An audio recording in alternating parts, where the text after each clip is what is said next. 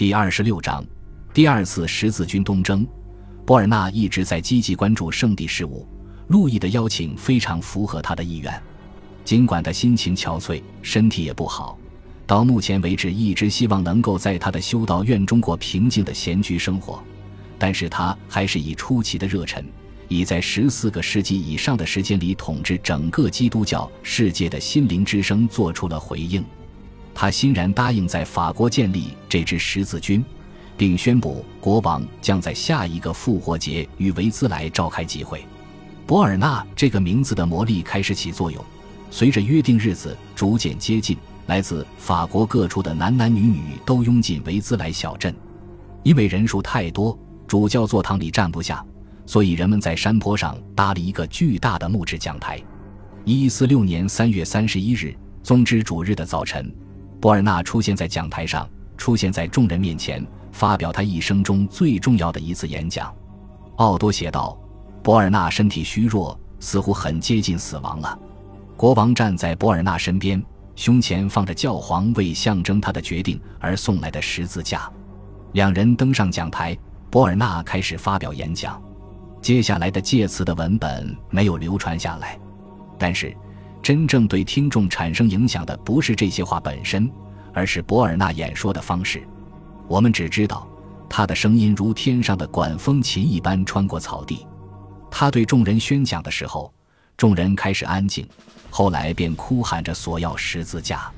本来已经事先备好了不少一捆捆用碎布做的十字架，已分发给众人。后来这些十字架发完了，博尔纳脱下长袍，将长袍撕成碎布，以制作更多十字架。其他人也效仿他。他和帮忙的人到夜幕降临时还在缝制十字架。新的十字军包括了各行各业的男人和女人，其中许多都是三个月前没有被路易成功说服的风尘。似乎整个法国都已经被博尔纳的精神所点燃。不久之后，他以可被宽恕的骄傲向教皇写信，这的确是一项杰出的成就。在欧洲，没有别人能完成这项工作。然而，之后发生的事说明，这件事若没有做成，反倒更好一些。在维兹莱的成功，在博尔纳身上起到了补药一般的作用。他不打算马上返回名古修道院，而是经过勃艮第、洛林和佛兰德斯，直到德意志。他在沿途的教堂中宣传十字军，人们把教堂挤得满满当当的。他采用的方式总是非常直接，有时的说辞甚至让人惊慌。他在一封致德意志教士的书信中写道：“到秋季，德意志也被点燃了，甚至开始人们预计会拒绝加入十字军的康拉德，也在博尔纳于圣诞节进行的严厉批评之后表示自责，答应带上十字架。”教皇尤金收到康拉德答应加入十字军的消息时，产生了警觉。这不是名古的圣博尔纳第一次越权办事了。教皇只是让他去法国宣传十字军，可没让他去德意志。德意志人和法国人肯定会吵起来，他们一向如此。他们不可避免的要为争位子而耍手段，这或许会轻而易举的葬送掉整个事业。此外，教皇在意大利需要康拉德，没有康拉德，他如何在罗马重建自己的地位呢？但是木已成舟，誓言已经发出了。尤金三世此时已经很难阻止这次十字军出发了。与此同时，法国国王路易七世已经开始做准备，他写信给曼努埃尔科穆宁和西西里国王罗杰，以谋求支持。尽管曼努埃尔喜欢个别西方人。喜欢西方的生活方式，却非常不喜欢纪律不严的法兰克军队经过他的帝国去进行另一场大规模入侵的提议。他知道五十年前的第一次十字军东征给他祖父造成的困难，大量拉丁暴徒和野蛮人让君士坦丁堡变得堕落。这些人什么都想得到，想分文不付地从拜占庭人手中得到睡的地方，想找到吃的，甚至还想得到穿的。他们的首领也趾高气扬，拒绝就他们将在东方征服的地盘向皇帝宣誓效忠。他们完成征服之后，往往还是怀有敌意的邻国。必须承认，达尼什曼德王朝的突厥人在不久之前给曼努埃尔制造了很多麻烦。或许新的一波十字军会比前一次表现得更好，甚至有可能长期受到祝福。但是曼努埃尔怀疑这种可能性。他不冷不热地回复路易，言辞中没有任何冒犯。他答应为十字军提供食物和补给，但他要求有所回报，而且。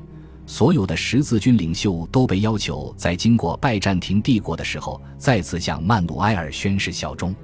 写信给西西里国王的时候，路易发现自己的位置略显尴尬。他本人在一一百四十年正式承认了罗杰，双方之间也没有争吵。但是他非常清楚，两位皇帝和罗杰关系很差，更不用说东方的基督徒统治者了。罗杰不仅正式主张拥有安条克伯国。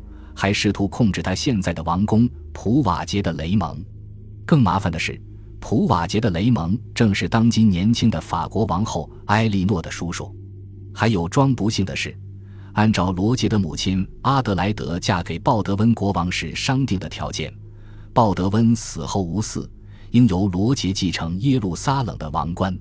但双方的婚约后来被宣布无效，并被取消。鲍德温花光了阿德莱德的钱财之后，就把他打发回巴勒莫。他的儿子永远不会忘记这次羞辱。西西里王国和十字军国家之间的关系依旧很坏。路易明白罗杰在海外不受欢迎，他大概也不会乐意前往，除非是以征服者的身份。另一方面，罗杰现在被公认为地中海的主人。这是因为他的地位在一一一百四十六年的夏季得到了进一步加强。当时他占领了利比亚城市的黎波里，有效地把地中海一分为二。从此以后，只要没有他的准许，船舶就不能往来于地中海的两端。如果第二次十字军东征想取得成功，西西里国王的支持是必须的。但是，大家也不希望他坚持亲自参加十字军。因为那样会让大家都尴尬。至于第一点，路易不久就得到了罗杰的支持。罗杰不仅宣布支持十字军，还要为十字军提供运输服务和补给，提供大量战士。然而，对于第二点，他的回复不太令人满意。如果十字军接受提议，他本人或他的某个儿子将率领一支西西里军队前往巴勒斯坦，就像绝大部分国王的外交沟通。罗杰的回复是非常虚伪的，像父亲抵制第一次十字军东征一样，罗杰也反对第二次十字军东征。他的很多最为杰出、最有影响力的大臣都是穆斯林，他理解穆斯林，也会说他们的语言。有人甚至怀疑他对穆斯林的喜欢超过对法国人和德意志人的喜欢。此外，我们前面提到，他一直憎恨黎凡特的法兰克国家。宽容是他王国的基石，他现在为什么要支持这样一个鼓吹仇恨的运动，支持这个注定会遭到他一部分重要的人民憎恨的运动呢？事实上，他无意举起十字架，至少最远进军至安条克。对他而言，十字军东征只意味着两件事：一种将两个帝国的注意力从进攻西西里转移走的方式，一次在东方扩大自己影响力的机会。如果能确保法国国王的友谊或支持，这两个目标都能得到促进。这样一来，对十字军采取善意的中立政策是不够的。在这种情况下，他至少需要投入程度有限的热情。这种热情体现在一系列行动之中。他在行动中可以在任何时刻改变最初的目标，转而对付海外的国家，甚至在有必要的时候对付君士坦丁堡本身。然而，当罗杰的使者正式把计划呈交到于一一百四十七年初在埃唐普举行的十字军东征预备会议上的时候，路易国王婉拒了。他的盟友康拉德无论如何都坚持走陆路，即便没有康拉德的坚持，西西里的提议也是不切实际的。虽然罗杰的海军很庞大，却不足以运送全部的十字军队伍。如果接受这个提议，则意味着要把军队分开，将其中一半交给臭名昭著、不值得信任的君主，而这位君主曾试图在一次相似的航行中绑架王后的叔叔未遂。